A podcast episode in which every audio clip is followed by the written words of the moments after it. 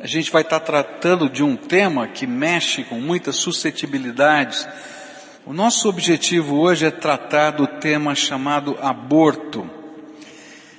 E primeiro, antes da gente tratar dessa matéria, eu queria é, pensar na motivação, no porquê que a gente está tratando esse tema. E eu queria primeiro pensar na atualidade desse tema e na necessidade de a gente conversar, pensar biblicamente e tomar posições e valores para a nossa vida. Para você ter uma ideia, um terço de toda a gravidez nos Estados Unidos tem sido terminada através do aborto. Isso são dados americanos. Nós não temos dados brasileiros ainda. Desde a decisão da Suprema Corte dos Estados Unidos em 1973, acredita-se que aconteçam cerca de 4.300 abortos por dia naquele país. 4.300 abortos por dia.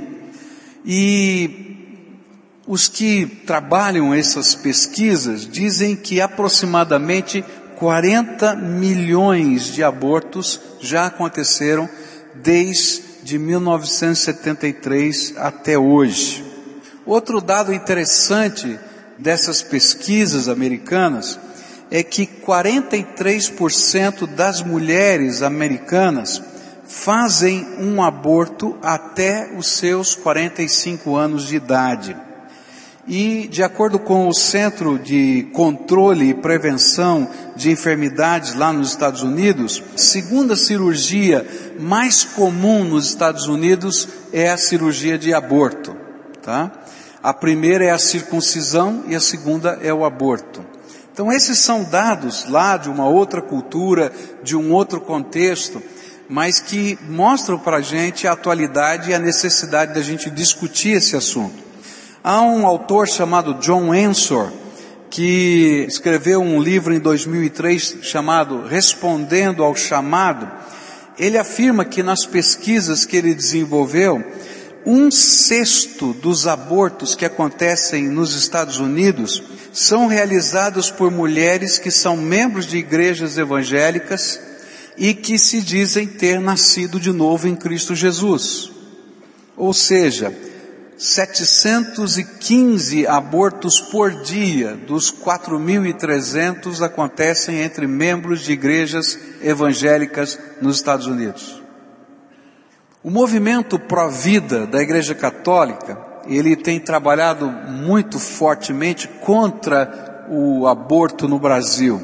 E dados desse movimento, eles têm afirmado, esses são dados que a gente não tem como constatar, muito factíveis, vamos dizer assim, porque nós não temos uma pesquisa oficial, mas que cerca de 2 milhões de abortos aconteçam clandestinamente no Brasil todos os anos. Eu não sei se esse número é um número arredondado para mais, mas ele está falando de uma realidade brasileira. Então a primeira coisa que a gente tem que definir é o que significa aborto. O que é aborto? Quando a gente olha para o dicionário, aborto quer dizer um ato de trazer à luz bebês prematuramente. E existem tipos diferentes de aborto. Existe aquilo que a gente chama de aborto espontâneo, que é aquele que ocorre naturalmente, uma coisa que a mãe não tem o controle, ela acontece como um fato da natureza e por alguma questão, por alguma questão física dessa mulher ou do próprio feto, esse aborto acontece.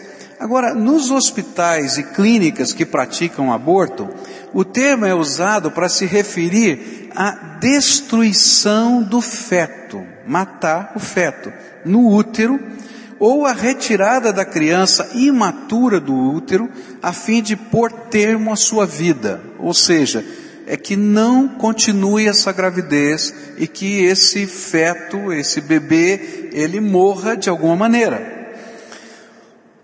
Nesse sentido, o aborto induzido, provocado, é um ato violento que não só destrói a vida dessa criança em gestação, mas também põe em risco a vida da mãe. Em alguns casos, até, dependendo de como ele foi praticado, provoca a morte dessa mãe. Vários são os métodos utilizados hoje em clínicas de aborto. E aí eu vou colocar esses métodos, vou explicá-los. O método mais utilizado quando uh, a gestação está até o terceiro mês, tá? Entre o primeiro mês, 40 dias de gravidez, mais ou menos, quando a, a mulher vai perceber que não veio a sua menstruação, vai fazer um teste, vai dar mais ou menos isso, 30, 40 dias, tá? Até o terceiro mês de gravidez, o método mais utilizado é a sucção ou aspiração. Então, introduz-se um tubo, tá? Que contém na ponta uma lâmina, e ele vai então até o útero, onde está nidado, grudado ali aquele feto, tá? E com a força de sucção, tipo de um aspirador de pó, só que ela é 28 vezes mais forte do que um aspirador de pó, suga aquele feto para dentro do tubo, e à medida que ele vai entrando para dentro do tubo, as lâminas que estão dentro dele vão estraçalhando para ele poder passar pelo tubo, tá? E ele então é lançado num container fora do corpo, onde aqueles dejetos, sangue, etc., e o corpo desse feto está ali lançado. Então esse é o método chamado sucção. Existe um segundo método chamado a dilatação e curetagem.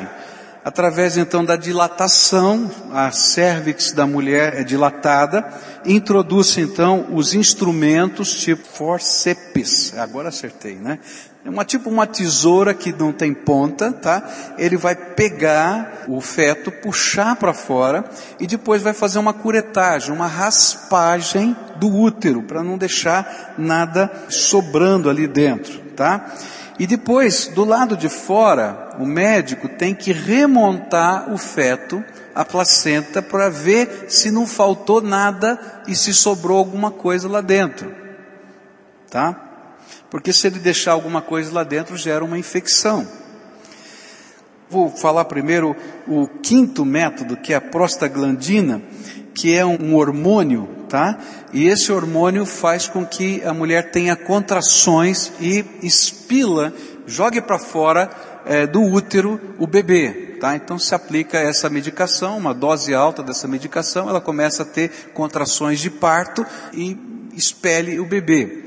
Em alguns lugares onde eles fazem abortos até até antes de nascer a criança, tá? é, começou a gerar um problema muito sério, porque o bebê prematuro nascia e eles tinham que colocá-lo numa pedra, numa mesa, tá? E deixá-lo ali sem nenhum tipo de cuidado para morrer por falta de condições de vida, tá? E isso gerava uma angústia muito grande na mãe e gerava uma angústia muito grande na equipe médica. E então eles então acrescentaram uma nova metodologia para poder fazer esse aborto. Então, duas horas antes de você aplicar esse hormônio que vai fazer com que a mulher é, expila o, o, feto, eles é, tiram um pouco de líquido amniótico, colocam uma solução salina no lugar e o bebê é envenenado por aquela solução salina. Então ele morre nessas duas horas, aí se aplica essa medicação e há o aborto do feto morto.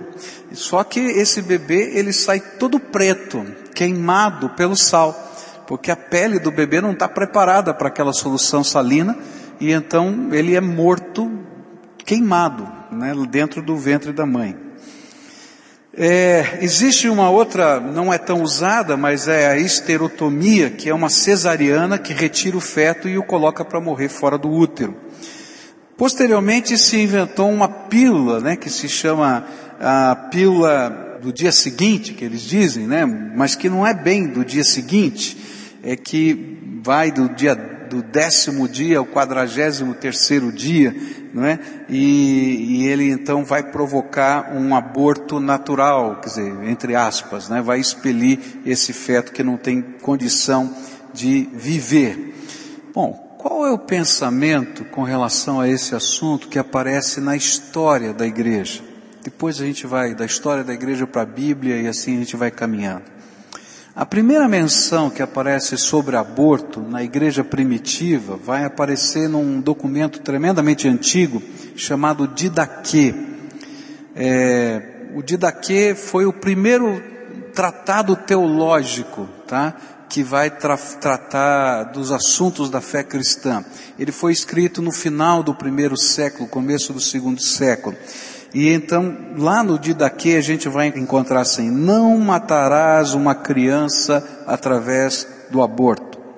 Já no final do século I, foi necessário reafirmar a posição de defesa pela vida humana, pois apesar dos judeus sempre terem a consciência do mandamento bíblico de não matar, que isso envolvia também o nascituro, o bebê, o feto, os pagãos que se convertiam, que vinham de sociedades que utilizavam o aborto como prática normal de controle da natalidade, eles precisavam de um posicionamento mais claro dos seus líderes do entendimento da doutrina cristã.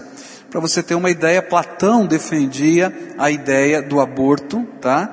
É, então, na sociedade grega havia uma permissividade para isso, na sociedade romana também havia uma permissividade para isso, e aí foi necessário a igreja se posicionar. Por isso, Didaquê, um dos primeiros documentos, vai dizer para aqueles pagãos que estavam se convertendo: olha, não faça isso, que isso não é princípio da palavra de Deus. Então, o primeiro compêndio teológico cristão, o Didaquê, vai trazer o cerne do entendimento da igreja primitiva sobre o assunto que matar o feto é matar um bebê, é matar uma criança.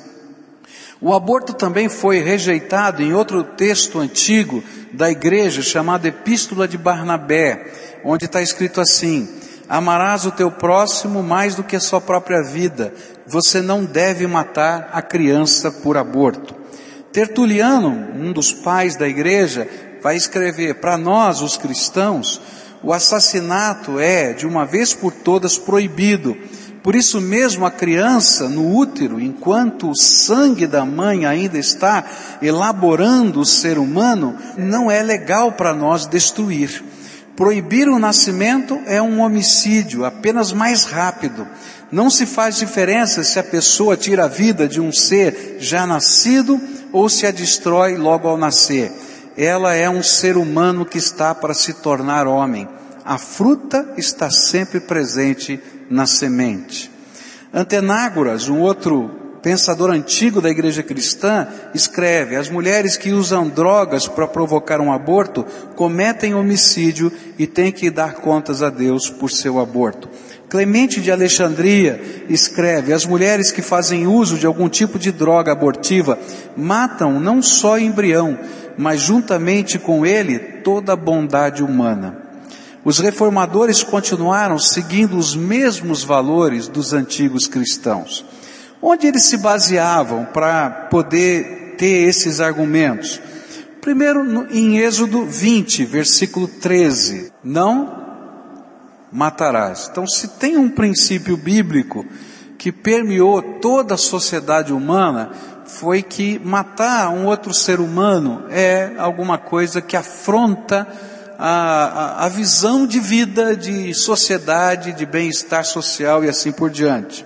Por isso, em qualquer sociedade do mundo, uh, o assassinato, o homicídio, ele é algo punível, tá? Mas aí fica a pergunta, mas será que isso vale também para um bebê no feto, tá?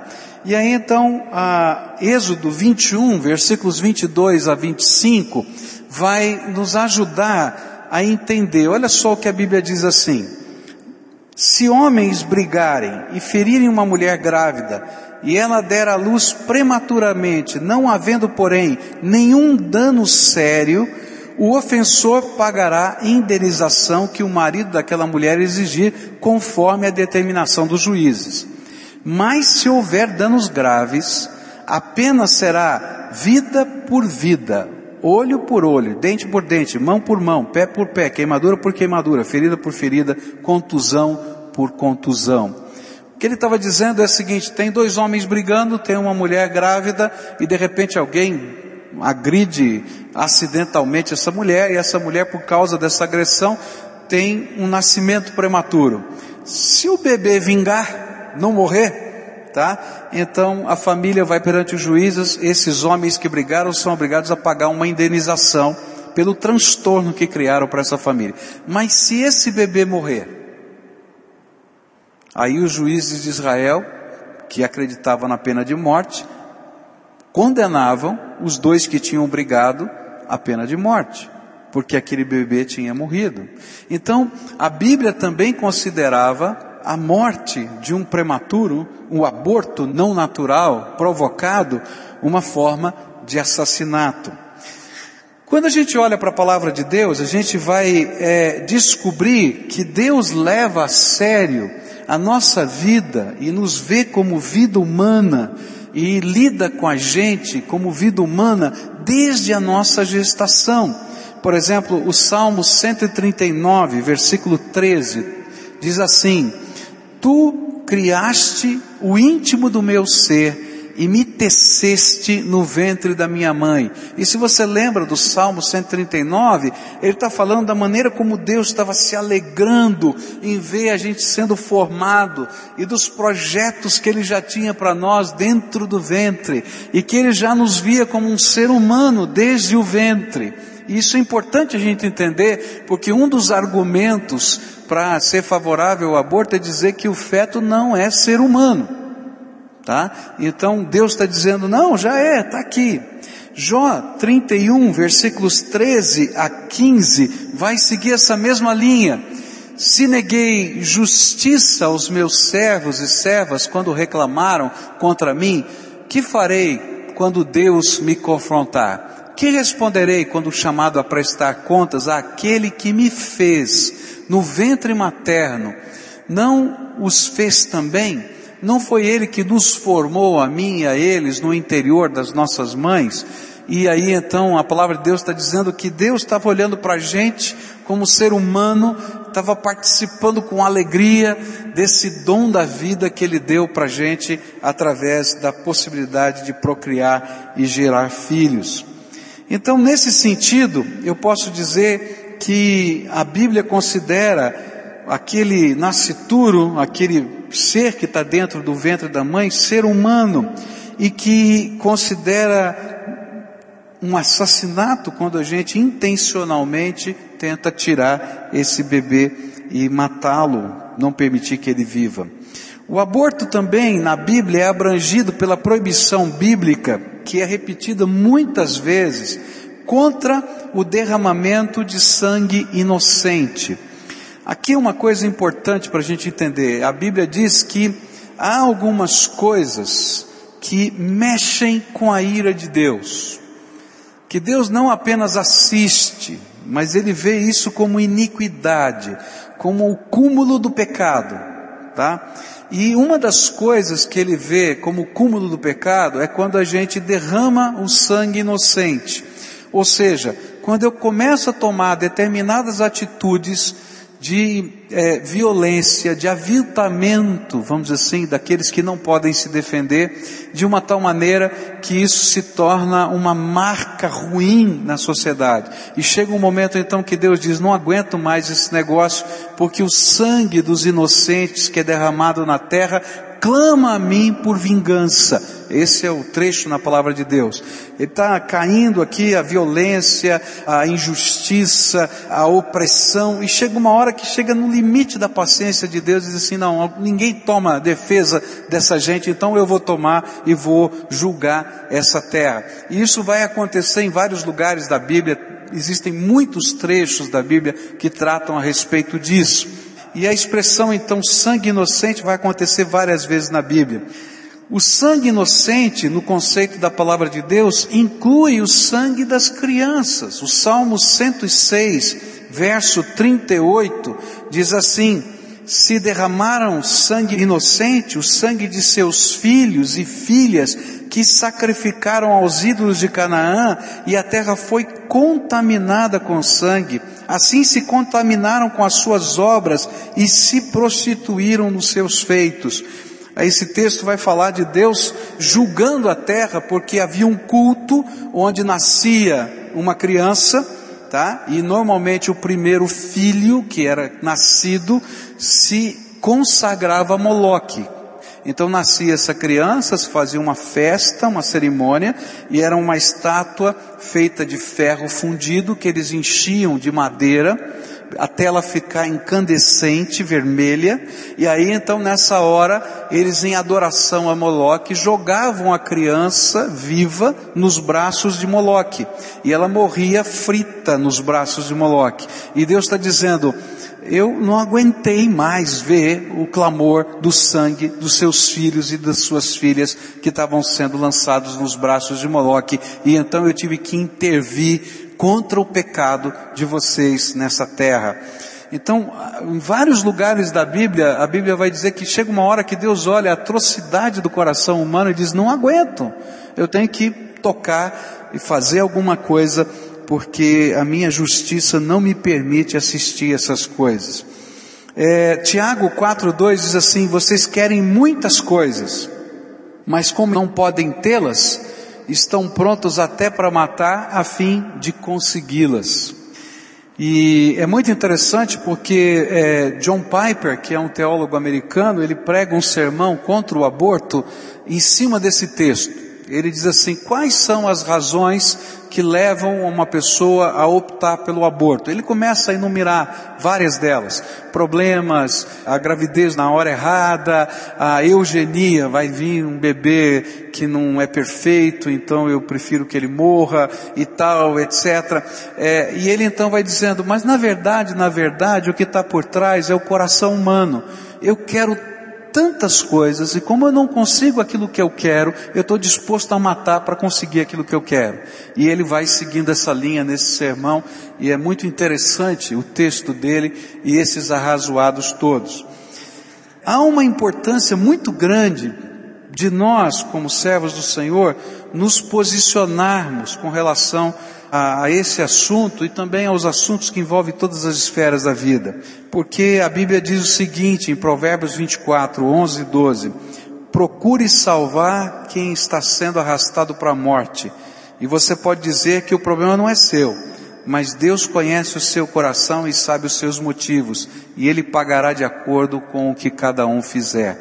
O que a Bíblia está dizendo é o seguinte, esse não é um problema só de quem está cometendo esse tipo de situação ou fazendo isso. Esse é um problema da sociedade.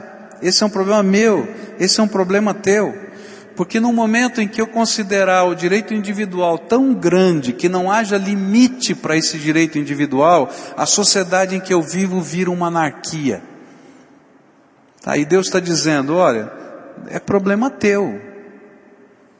Não é só deles, é problema meu. Então, se eu ficar quieto, Deus vai perguntar por que, que eu fiquei quieto quando eu vi essas coisas acontecerem.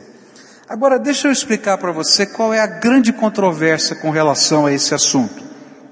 Quando nós analisamos os argumentos pró-aborto e contra-aborto, nós encontramos basicamente dois princípios éticos que se colidem e que pedem que seja lhes dado uma ordem de prioridade, tá?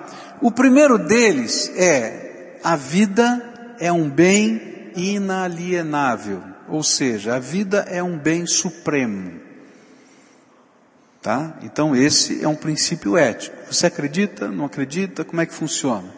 O segundo princípio ético que está em jogo aqui é o direito que a mulher tem de escolher o que fazer com o seu corpo, ou seja, o seu direito individual de escolha. Esses dois direitos são verdadeiros, tá? A vida é um direito inalienável, tá? E a mulher tem direito de escolher, ou o ser humano, não só a mulher, tem direito de escolher a sua vida, o que ela vai fazer com a sua vida. Porém, quando os dois entram em conflito, como é que a gente lida com essa questão? Porque aqui você tem uma pessoa que tem direito à escolha, mas que tem uma vida dentro do seu corpo. Então você tem dois direitos que estão colidindo. Como é que você vai gerenciar? Então, quando a gente analisa, por exemplo, a ética, a gente tem que entender que quando existem dois direitos que colidem, você tem que colocar um em prioridade e o outro abaixo dessa prioridade para dizer esse aqui é maior que esse. E a grande briga hoje é dizer que os dois não são, vamos dizer assim, o direito à vida dentro do útero e a questão da escolha estão em pé de igualdade, tá? E como é que surgiu essa questão? Então a gente vai ter que entender um pouquinho da história do contexto do aborto atualmente. Como toda constituição humana, em qualquer país do mundo, defende como direito primário a vida, então a questão passou a ser discutida sobre outro prisma, tá? Então se por exemplo eu dizer assim, assassinato, ele é contra a lei em toda a sociedade humana? Claro que é, porque a gente sabe que o direito à vida, ele é um bem de toda a sociedade.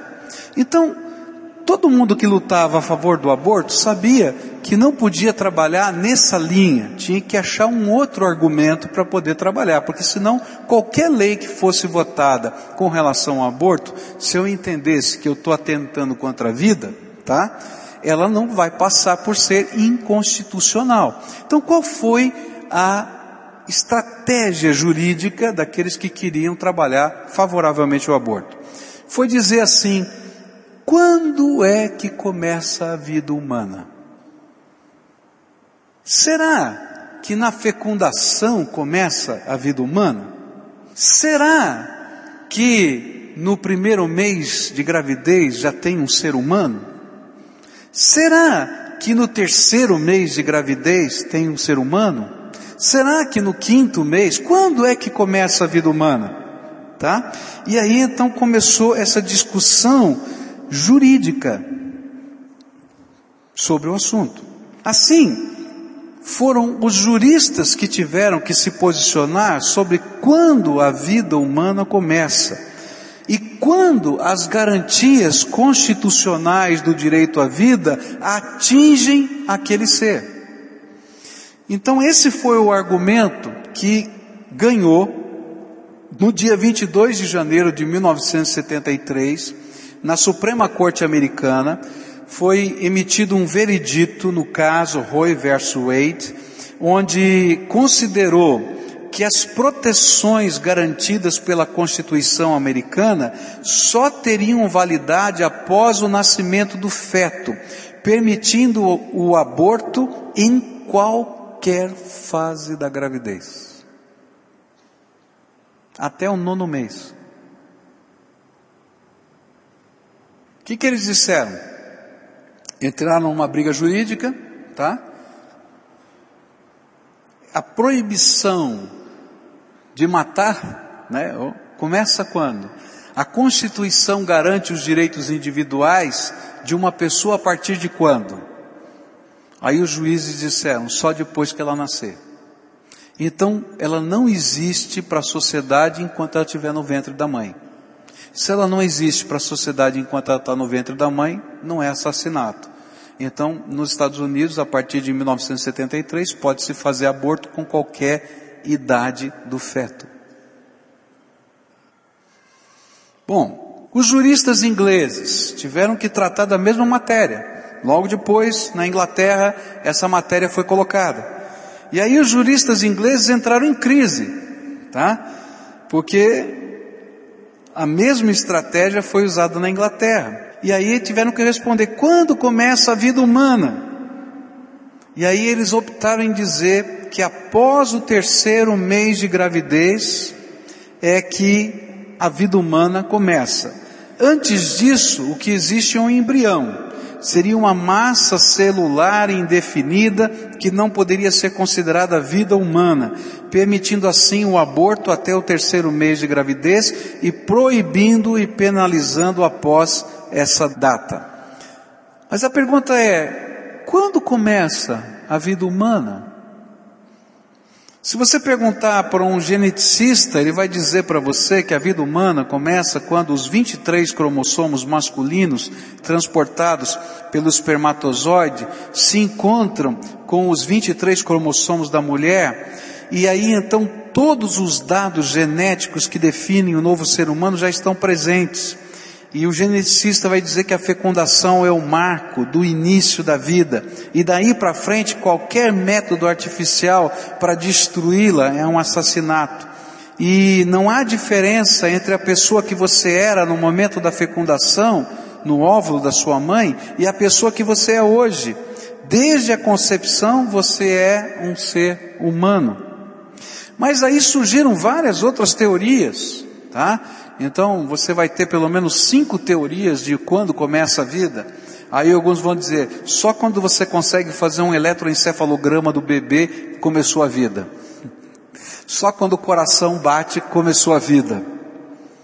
Só quando ele nasce começou a vida. E aí na verdade você vai ter uma série de especulações. Mas a grande questão é, será que a gente não é um ser humano desde a fecundação?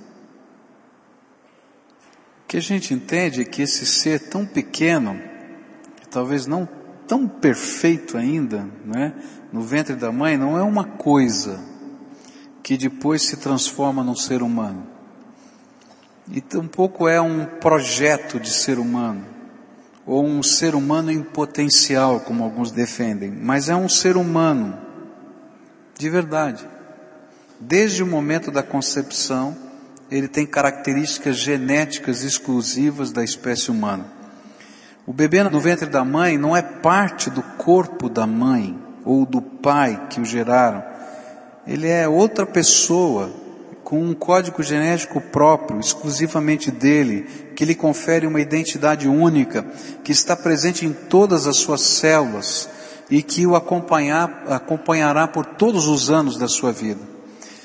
Pelas leis da natureza, o bebê no ventre materno tem o direito à vida e ninguém pode tirar desse, desse ser humano que está lá esse direito. Nem a sua mãe, nem seu pai, nem qualquer grupo, nem o Estado, nem a vontade popular através de um plebiscito. Para mim, Deus vai olhar isso como iniquidade. E cada um de nós tem um direito inalienável, que é da vida. Eu não posso alienar esse direito que eu tenho de viver.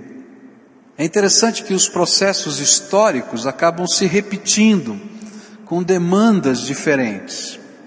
A compreensão de que os índios americanos eram subhumanos foi a justificativa filosófica para as atrocidades cometidas na colonização da América espanhola, defendida veementemente por Juan Guinness de Sepúlveda e combatida por Bartolomeu de Las Casas. E é muito interessante, dá uma olhada no argumento do Sepúlveda, naquela época, em que eles diziam assim, Bartolomeu de Las Casas era um missionário aqui nas Américas, no México, e ele então escreveu para a coroa pedindo que houvesse uma intervenção da coroa diante das atrocidades que estavam acontecendo com os índios americanos, tá? Com as nações que viviam aqui, estavam sendo exterminadas a visão de, da Espanha era de cristianizar a América, então o que eles faziam? Eles dominavam uma terra, uma tribo, eles colocavam para entrar dentro do rio, o padre batizava, dava um nome cristão, quando ele chegava do outro lado, o soldado espetava com a lança e matava, pelo menos morreu cristão, né? E aí exterminava toda a raça. Ele disse, olha, não, não, não tá certo isso, que negócio de cristianização é essa? Então dá uma olhada o que é que Sepúlveda vai escrever. Ele diz assim, os índios faziam por merecer os tormentos, lascivos, mais próximos às bestas, o munculi, eram demônios dados às práticas ofensivas à natureza das coisas, ao incesto, à sodomia, ao canibalismo e aos sacrifícios humanos. Possuindo tão somente vestígios de humanidade, a escravidão era para eles um bem e necessário estágio antes deles poderem alcançar a salvação. Ou seja, eles não são homens, eles precisam passar por um processo de humanização. A questão semelhante também foi discutida quando da escravidão dos negros. E aí, para justificar a escravidão dos negros, eles diziam que o negro não possuía alma. Então ele não era humano. Por isso podia fazer o que quisesse com ele. E hoje nós temos de refletir se o fruto do relacionamento sexual entre um homem e uma mulher é um ser humano ou se torna humano em um determinado tempo de gravidez, ou só depois que ele sai do ventre. Para mim, é pura tolice filosófica. Só para justificar o que a gente quer fazer. Diante disso, eu vou apresentar cinco respostas da ciência de quando começa a vida e cinco posições das maiores religiões do mundo sobre essa questão. Então a visão genética diz que quando há fecundação começa a vida humana. A visão embriológica, a vida começa na terceira semana de gravidez, quando é estabelecida a individualidade humana. Isso porque até 12 dias após a fecundação, o embrião ainda é capaz de se dividir e dar origem a duas ou mais pessoas. E essa é a ideia que justifica o uso da pílula do dia seguinte e contraceptivos administrados nas duas primeiras semanas de gravidez. A visão neurológica, então diz que é, só pode considerar a vida humana quando o feto apresentar ondas cerebrais detectáveis é, por um aparelho. E ele então diz que eles só conseguem detectar é, a partir da oitava semana de gravidez, ou seja, no segundo mês. A visão ecológica, a capacidade de sobreviver fora do útero é que faz do feto um ser independente e determina o início da vida. Então, depois da vigésima ou da vigésima quarta semana de gravidez. A visão metabólica afirma que a discussão sobre o começo da vida humana é irrelevante, uma vez que não existe um momento único no qual a vida tem início. Para essa corrente, espermatozoides e óvulos são tão vivos quanto qualquer pessoa. Além disso, o desenvolvimento de uma criança é um processo contínuo e não deve ter um marco inaugural. Agora, as principais religiões do mundo. O cristianismo, de modo geral, entende que a vida humana começa na fertilização do óvulo através do espermatozoide quando há a fecundação. O judaísmo, ah, existem várias escolas dentro do judaísmo, tá? É, a, a, escola mais tradicional acredita que a vida humana começa na fecundação. As mais liberais acreditam que no quadragésimo dia, tá? É, quando o, o a vida humana, é, é, o feto começa a adquirir forma humana, ela então é, passa a ser ser humano. O islamismo, o início da vida acontece quando a alma é soprada por Alá no feto, cerca de 120 dias após a fecundação. Mas dentro do islamismo também há controvérsias, tá? O budismo, a vida é um processo contínuo e ininterrupto. Não começa na união do óvulo e espermatozoide, mas está presente em tudo que existe. Nossos pais e avós, as plantas, os animais e até a água. No budismo, os seres humanos são apenas uma forma de vida que depende de outras várias formas. Entre as correntes budistas não há consenso sobre o aborto e pesquisas com embriões. O hinduísmo, a alma e matéria se encontram na fecundação e aí começa a vida. Então, basicamente, são esses os posicionamentos das várias é, religiões do mundo. Houve um pastor na Alemanha, esqueci o nome dele agora, tá? Ele escreveu sobre o nazismo. Ele, foi, ele morreu num campo de concentração. Ele disse assim: quando era com os judeus, nós pensamos, não é com a gente, e não falamos nada. Quando era com os ciganos, nós pensamos, não é com a gente e não falamos nada.